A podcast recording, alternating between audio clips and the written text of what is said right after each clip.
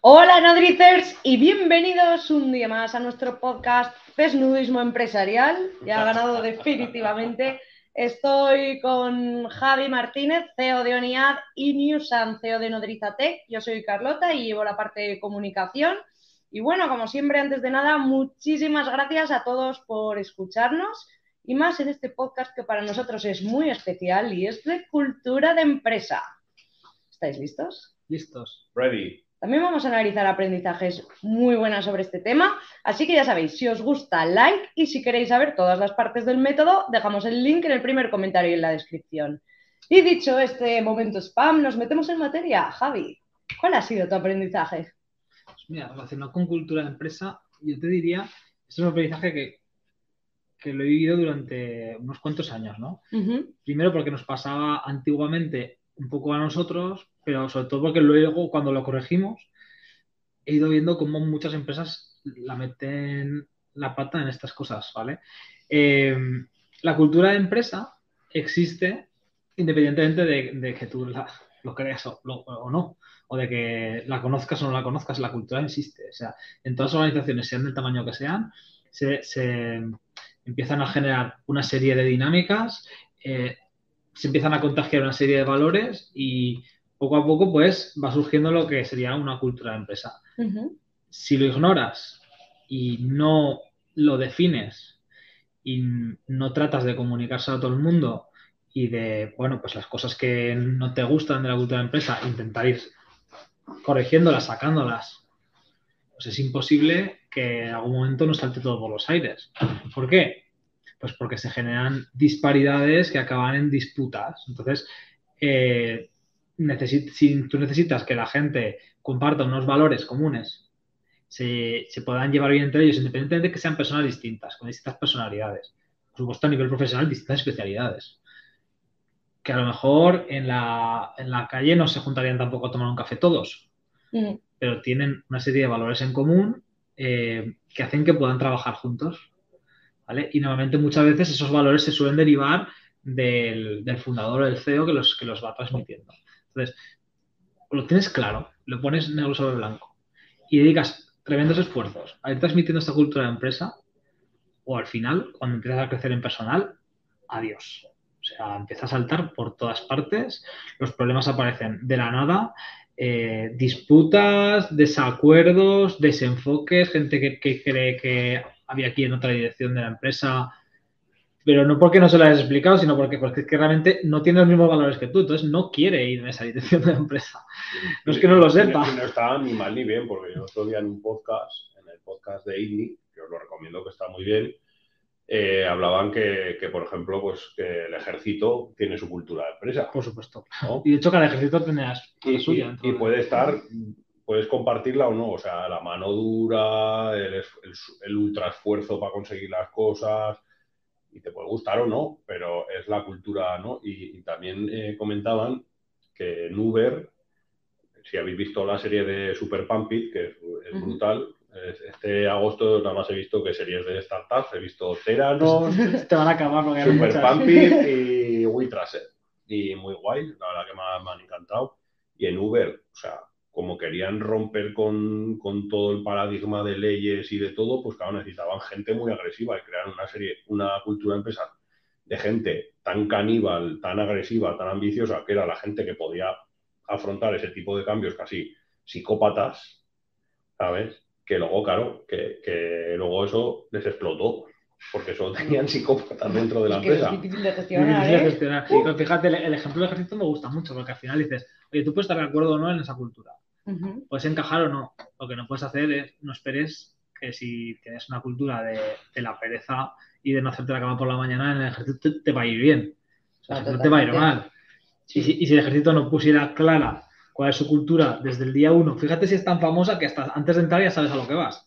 Pero eso en las empresas normalmente no pasa, Y, ¿no? que, Pero, y que- y que tampoco puedes cambiarla desde dentro, que eso es lo que intenta mucha, hay mucha gente que tiene como mucha potencia o mucha personalidad que entra en las empresas y muchas veces intenta destruir lo que ya está creado porque, a- porque en lugar de adaptarse es más cómodo intentar destruir, ¿no? Y, eh, y eso tampoco puede ser. No, pero esas personas tampoco acaban durando mucho en las empresas, ¿no? Porque, bueno, yo lo que he visto aquí, vamos, la cultura de empresa está muy bien para atraer talento, pero está súper bien para hacer de filtro también. Sí, Con lo que quieres es y con lo que no. Te llevas también algún disgusto si lo que he comentado, si no lo aclaras, ¿no? Si, si tienes personal de recursos humanos contratando o tienes líderes contratando y no tienes muy claro cuáles son las, las patas de la cultura de empresa, eh, es que se te va, constantemente se te va a colar gente. Obviamente que la cultura de empresa los va a echar, como si al ejército se cuela un vago. Pues es- ese tío acaba acabar sali- saliendo, pero entre tanto te la ha liado, te ha cabreado a la gente, te ha hecho perder el tiempo, te ha hecho perder dinero. Ha contaminado a otra gente. Exactamente. Alguno por el camino se va también cabreado, contaminado, etcétera. Porque por bajarle un poco a la tierra, cuando hablamos de cultura de empresa, ¿para vosotros qué es? Porque, por ejemplo, para mí va desde abordar la visión, la misión y todos los valores hasta las competencias más técnicas y más Pues core mira. de las personas. Yo te diría, y siempre lo defino así, como que la cultura de empresa es lo contrario a Gran Hermano. Ujú. A ver, desarrolla. O sea, Desarrolle su respuesta, por favor. en Gran Hermano, si meten a 10 personas, las meten lo más diferentes posible Ah, vale. Para que el primer día se peguen, discutan. Sí, los castings de, Eh, general de, de este tipo sí. de, de reality son para generar la discordia Claro, más para. La generar la anticultura. anticultura de empresa, ¿no?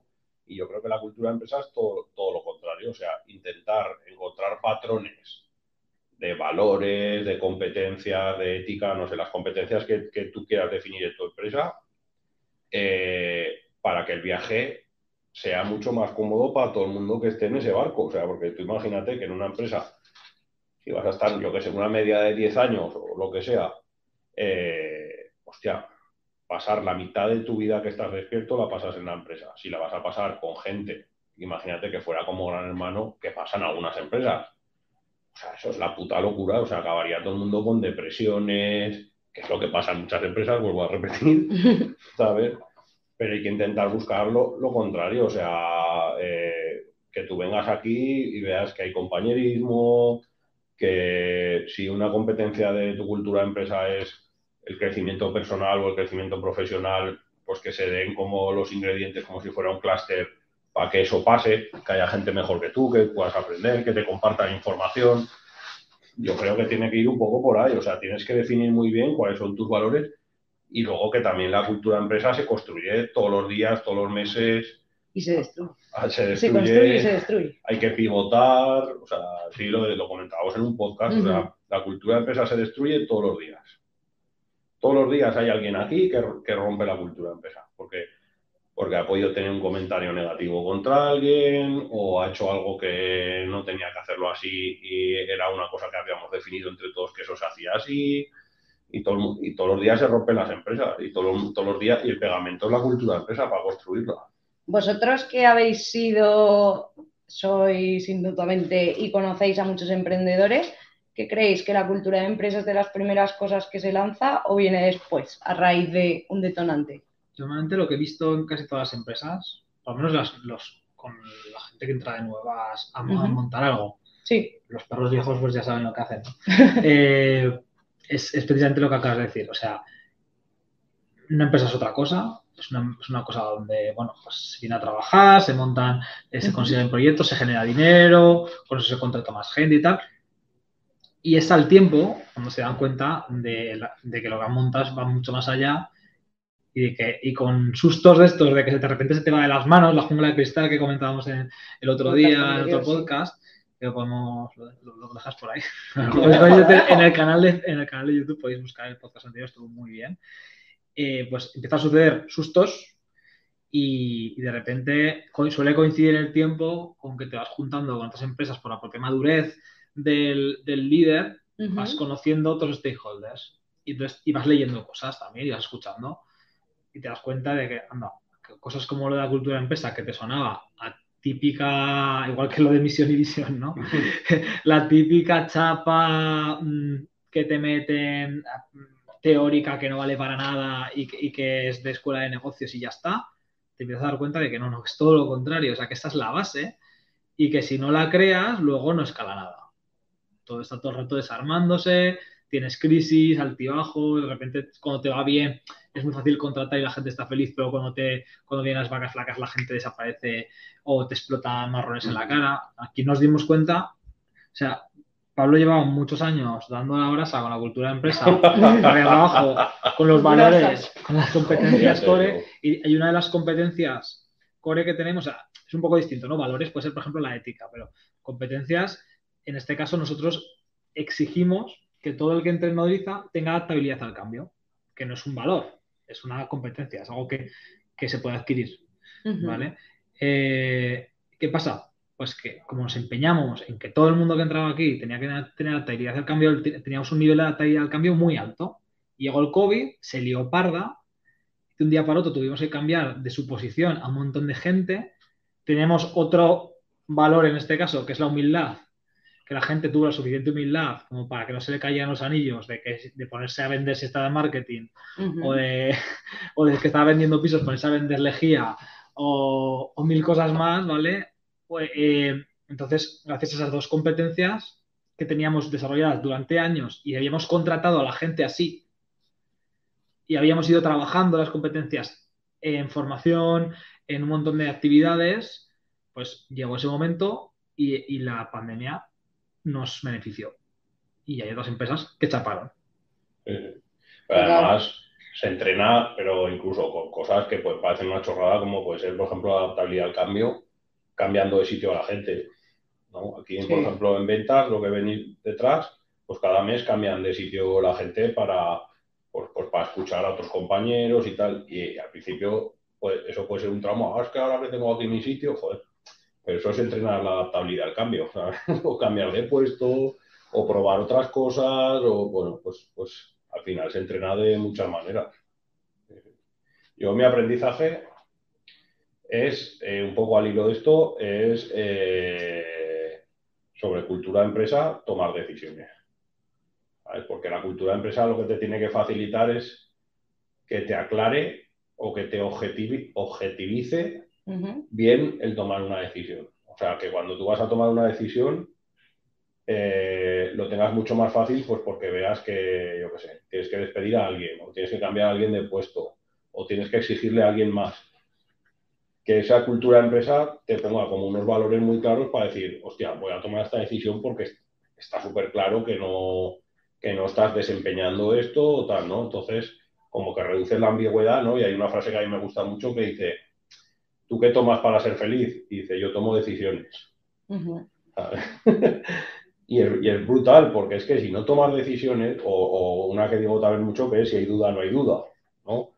Porque es que si no, eh, entras en bucles de toxicidad que te vas cargando la cultura empresa. Entonces, la cultura empresa, tenerla muy bien definida y muy bien marcada y consensuarla con todo el mundo que esté de acuerdo en que esos valores son los nuestros o esas competencias o tal, eh, que estén muy claras y que todos vayamos a muerte con eso porque creamos en eso. Sí, hay como dos grandes filtros en las decisiones, ¿no? hay un filtro que es el de emisión y visión, es decir, tú tomar una decisión X, la que sea, que quieres, no sé, lanzar un nuevo proyecto eh, o un nuevo canal de marketing, no sé qué.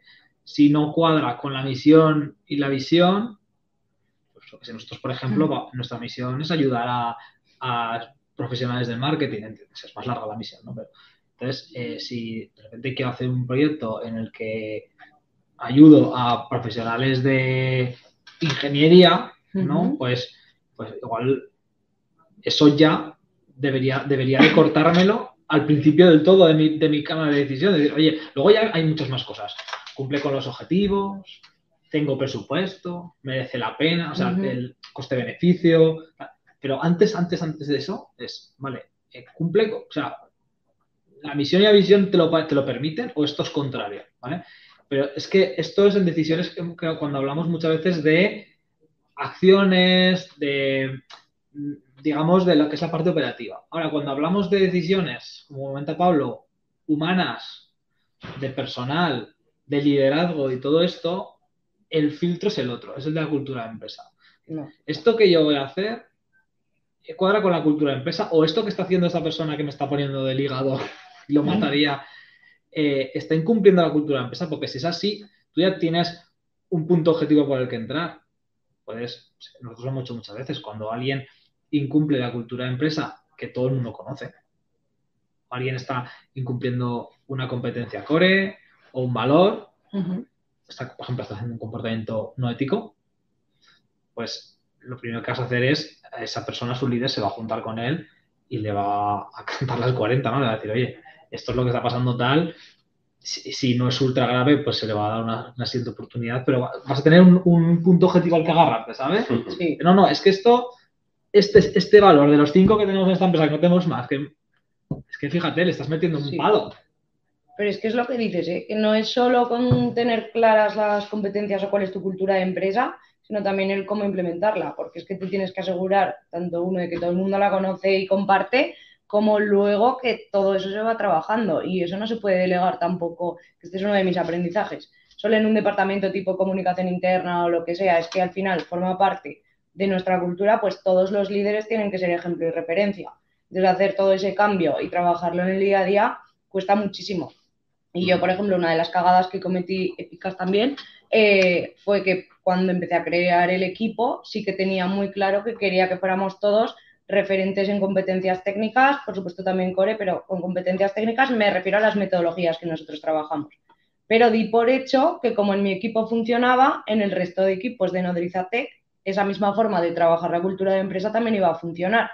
Y hay que tener mucho cuidado también con cómo se traslada esa cultura de empresa y con cómo quieres que la trabajen. Porque nosotros, por ejemplo, hacíamos retos semanales, enfocábamos todas las competencias de esa manera y funcionaba guay. Pero si intentas trasladar eso, como hice, no lo hagáis, a equipos de, por ejemplo, 20 o 25 personas sin asegurarte de que conocen y comprenden bien a todo lo que hace referencia a la cultura de empresa, la ligada puede ser tremenda porque puedes causar rechazo. Y luego gestionar eso y darle la vuelta es aún peor que que no la conozcan. No, y que se detectan evidencias, o sea, cuando tú no haces venta interna y no eres capaz de comunicar muy bien en qué consiste la cultura de empresa, pues es lo que ha dicho Javi, se queda como banal, como lo de la misión y visión. Esto no sirve para todo lo típico que se pide para un premio y no sé qué. Pero luego hay evidencias que dices, tienes una cultura de empresa, porque luego viene gente y gente que entra nueva y dice, joder, me llama la atención de que os lleváis todo súper bien. Vale, pues esto es a propósito. ¿Vale? ¿Por qué? Porque seleccionas a la gente pues, con una serie de valores, pues que no es lo mismo seleccionar a la gente súper ambiciosa que gente poco ambiciosa, que no sé, hay como una serie de competencias que tú hemos elegido un patrón, porque la cultura de empresa es un patrón que tú quieres que se cumpla aquí. hay una, como sabéis, y si no sabéis os lo digo, en cultura de empresa, en Silicon Valley, el que ha marcado el paso siempre ha sido Netflix sus famosos libros y tal, se estudia y muchas empresas de allí le han ido copiando partes de la cultura de la empresa. Y, y recuerdo cuando estuvimos en Netflix hablando con, ellos, nos decían, es que fijaros, aquí hay una cosa que lo hacemos muy diferente de Google, por ejemplo, en la cultura de empresa, que Google es otro de los grandes referentes. cuando entras a Google es como un playground, ¿no? Como, eh, como un, un, sitio donde juegan los niños. Tienes un montón de cosas para jugar, maquinetas, futbolines, eh, la gente tirada en el sofá, tal. Eh, en el caso de Netflix buscamos la madurez. Entonces buscamos gente que sea suficiente madura, suficientemente madura intelectualmente como para tomar decisiones sin supervisión. De la manera que tienen un, nivel de supervisión bajísimo. Cada uno hace más o menos lo que quiere eh, y las cosas salen. ¿vale? En Google funciona de otra manera distinta, que no es ni mejor ni peor es otra cultura distinta, ¿vale? Dos grandes empresas que se han ido súper bien. Claro, lo que no puede hacer Netflix es inflarse a contratar becarios, por ejemplo, porque revienta la cultura de la empresa. O becarios saldrían por la puerta, una de dos. ¿vale? Entonces, claro, eh, elijas lo que elijas, luego hay consecuencias. Hay cosas que puedes hacer y cosas que no vas a poder hacer.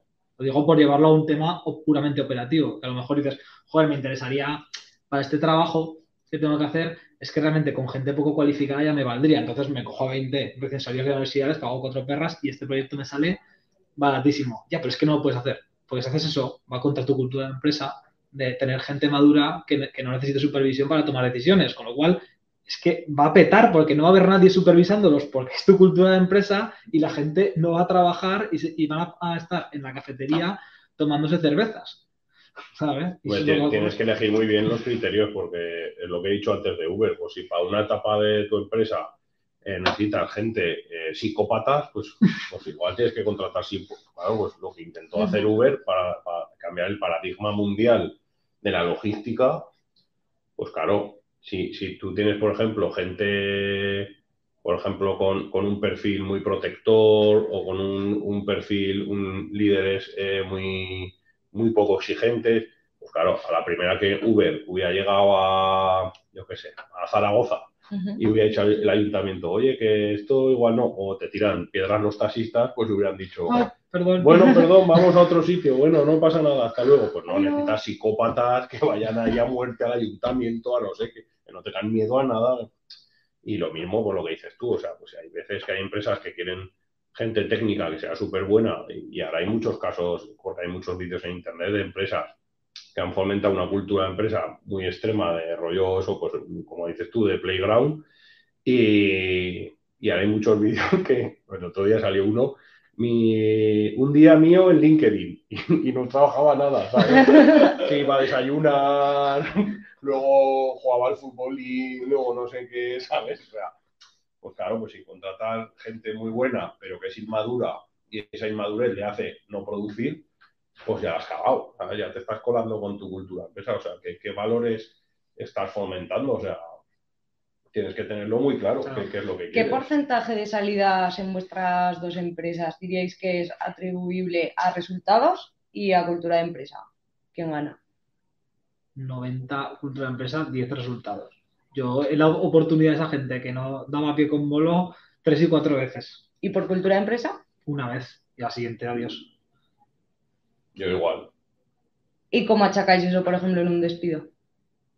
Hombre, eso- si lo has objetivizado y has, y has Con definido bien los valores, las evidencias eh, están ahí. No sé si quieres comentar tú, Carlota, lo que son las evidencias para nosotros. Sí, evidencias son formas, bueno, más bien comportamientos concretos o hechos directamente demostrables que ponen de manifiesto pues una competencia, ¿no? Por ejemplo, si una de nuestras competencias core es la ética y yo veo que Javi ahora al salir de esta sala tira un papel y lo deja en el suelo, pues le pongo un cero en ética porque eso no es nodricer. Y se lo diría, Javi, esto no es nodricer por esto, por esto y por esto.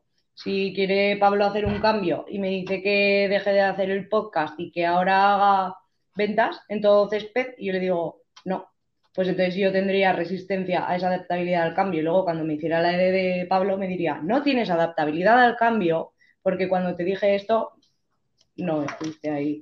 Bueno, la evidencia más clara que creo que puede ser la más común en las empresas es las excusas. Bueno, sí. ¿sabes? O sea, cuando la gente incumple la cultura de empresa, muchas veces o, son personas muy negativas, ¿sabes? O gente excusa, o sea, normalmente, o que pone muchas excusas, gente normalmente que te lastra emocionalmente. O sea, yo creo que eso es importante, pero no sé si es la evidencia.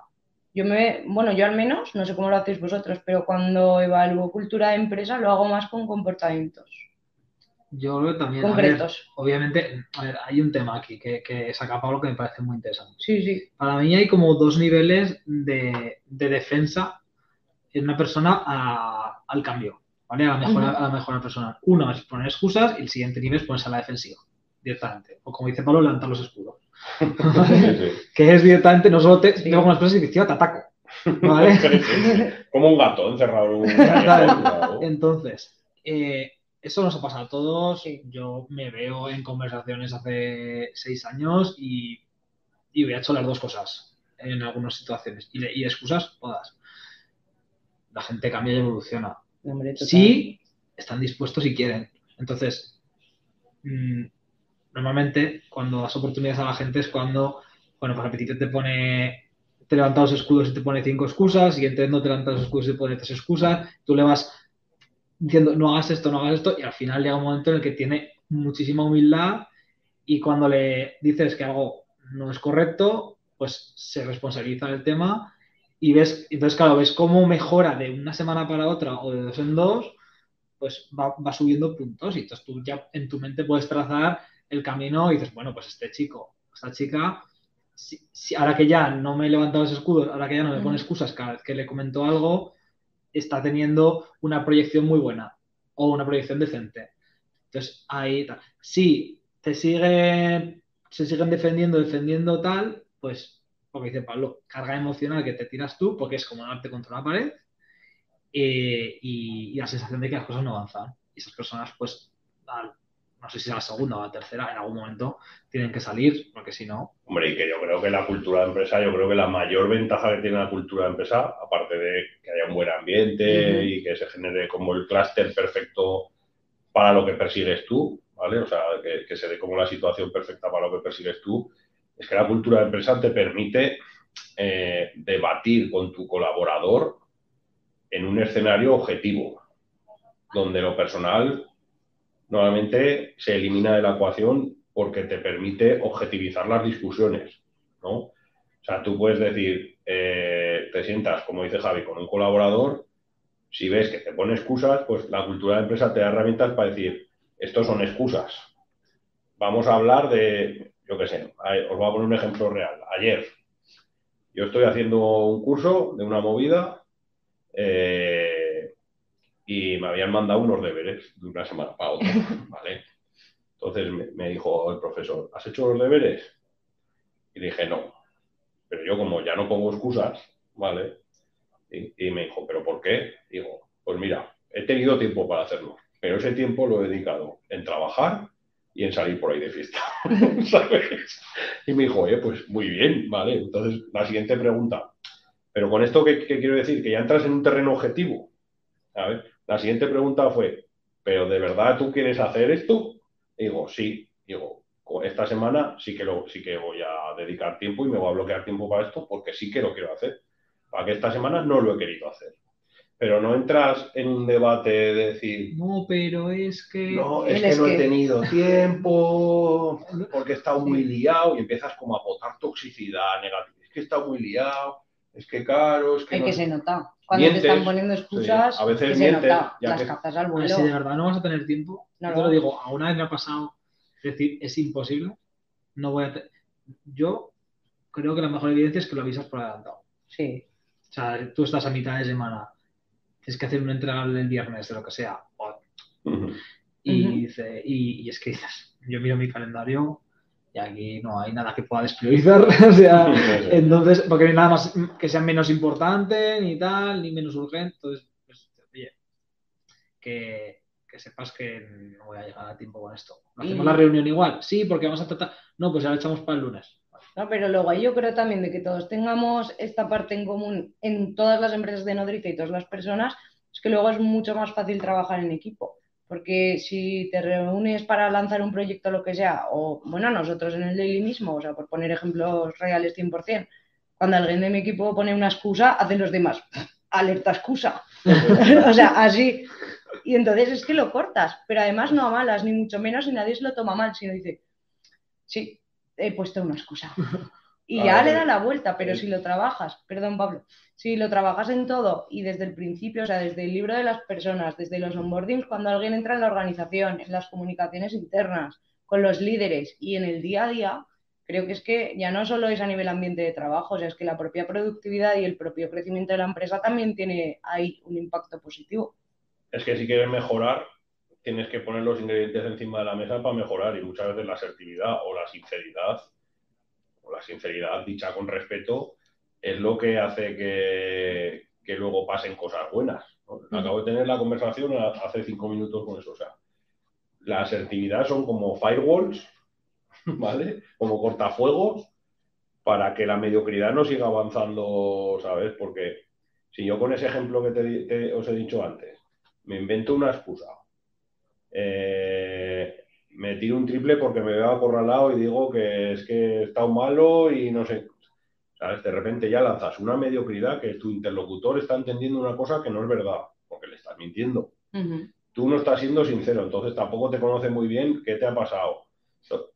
Claro, desatas una, una cantidad de, de- de- de mierda que, que luego eso puede ir aumentando la bola muchísimo más.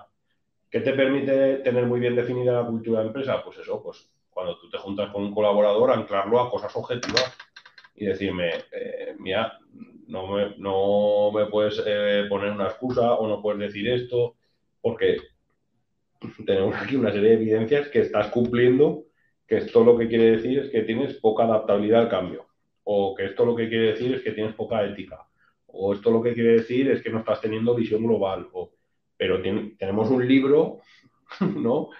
Donde tú puedes fijar el debate en, esos comportamientos y en esas evidencias, no en tú más y tú más y tú más, ¿sabes? Porque ahí es donde se produce eh, la cultura de empresa. Por ejemplo, mi abuelo siempre decía, eh, un poco yo creo que lo decía basado un poco en, porque había vivido una guerra, ¿no? la guerra civil, y siempre decía, donde no hay reglas se pone sola. O sea, en las empresas que no hay cultura de empresa, que es lo que decía antes Javi, la cultura de empresa se pone sola, ¿sabes? Y corres el riesgo de que, o en un 90% corres el riesgo de que se cree una cultura de empresa tóxica. ¿Sabes? Cuando tú no fuerzas o generas, digamos, a propósito una cultura de empresa. Entonces, donde no hay reglas se pone sola. Y en los equipos igual, ¿eh? Hay equipos que dentro de la empresa, aunque tú tengas una cultura de empresa, igual tienen un líder que va un poco freestyle, a su puto aire, y de repente en su equipo se genera una mini cultura de empresa en función del líder que tienen, ¿no?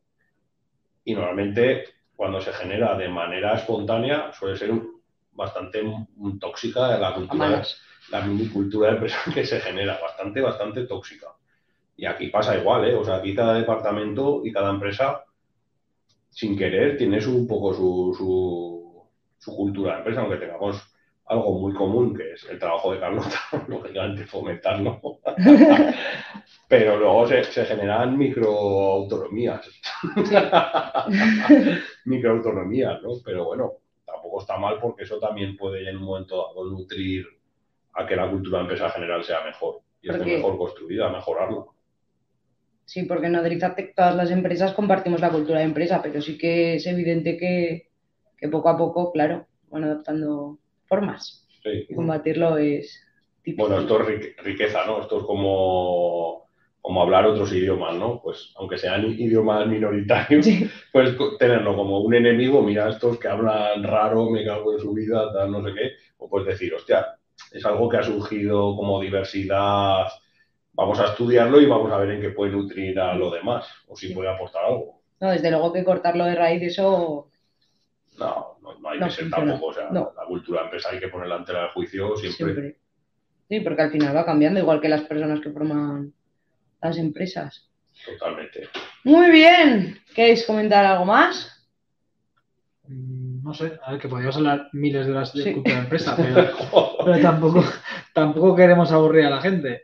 Eh, lo que sí que tenemos que pedir es, sobre todo, los que estáis trabajando en empresas, que sois muchos, que nos pongáis en comentarios algo bueno de vuestra cultura de empresa y no vamos a pedir nada malo porque si no al final vamos a ganar muchos, muchos enemigos. algo malo, algo malo también estaría bien. Si alguno quiere poner algo malo, es libre también, eh, por, privado o por público, como quiera. Nosotros aquí pedimos feedback sobre la cultura de empresa a, muchos niveles, en la encuesta de clima laboral, en, las reuniones, en las EDDs si hay algo que no les convence y que creen que se puede mejorar, añadir alguna competencia nueva, quitar otra, meter evidencias, comportamientos nuevos. Sí, desde luego puedes aprender mucho. Por eso nosotros, si nos echáis una mano y, oye, descubrimos, que no podemos visitar todas las empresas del mundo. Entonces, si vosotros nos decís qué es lo que más os gusta de vuestra cultura de empresa, de vuestra empresa, oye, pues igual os copiamos algo, no sé. Luego hay que llevarlo también esto ya como remate final, ¿vale? que ya me pones cara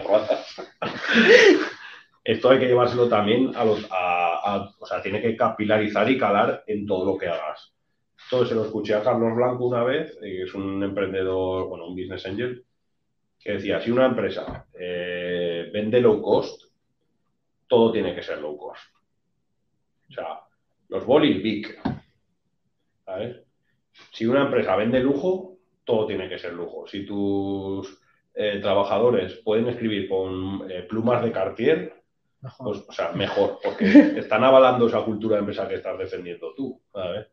Entonces, eh, yo esto pongo el ejemplo, muchas veces, por ejemplo, en nuestro merchandising, nuestras cazadoras de invierno que tenemos son unas cazadoras que valen 300 pavos cada una.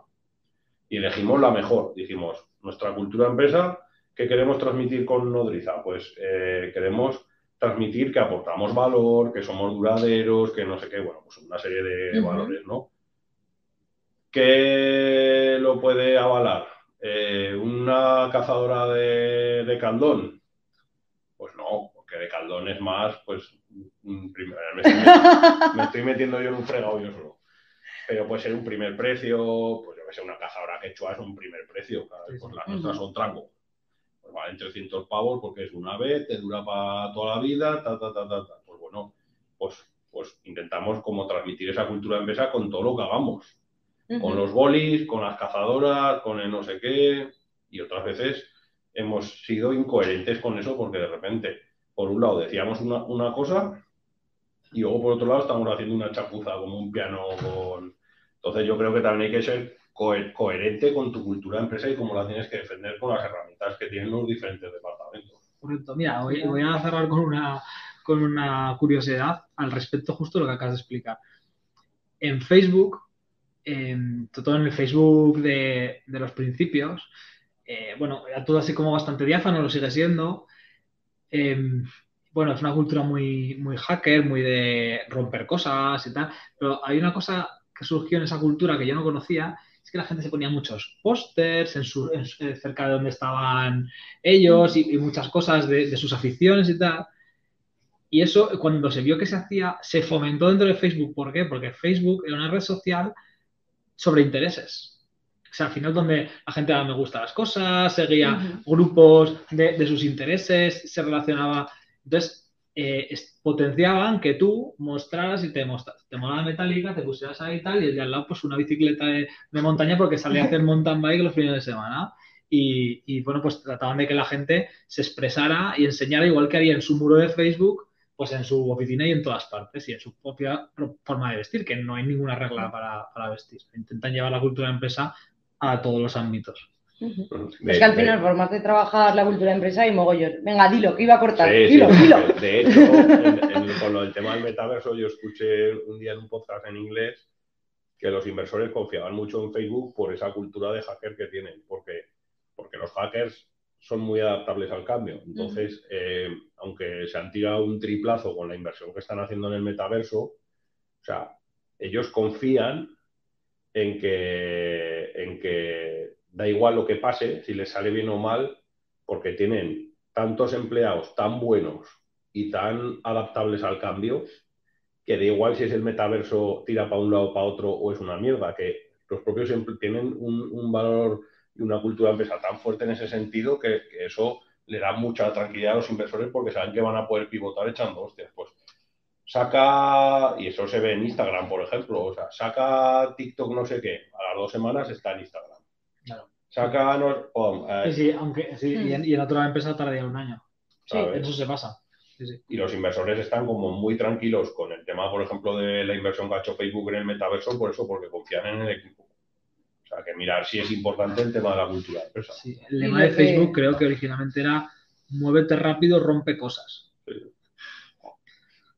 Aquí sí. que nadie rompa nada. Ahora ya, hace poco lo cambiaron por todo el tema que han tenido con, con Sí. las leyes en Europa, de, de- de privacidad, los escándalos de privacidad y tal. Mm. Han tenido que empezar a dejar de romper cosas y, y tal, y ser un poco más cuidadosos con, los datos. pero bueno.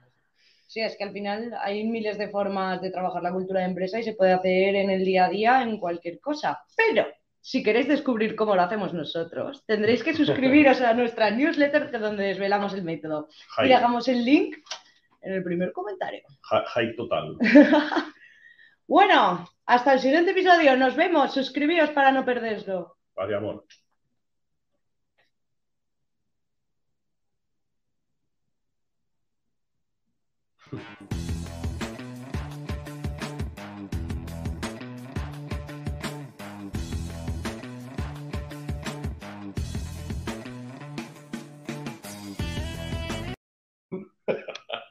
Es que eso se oye.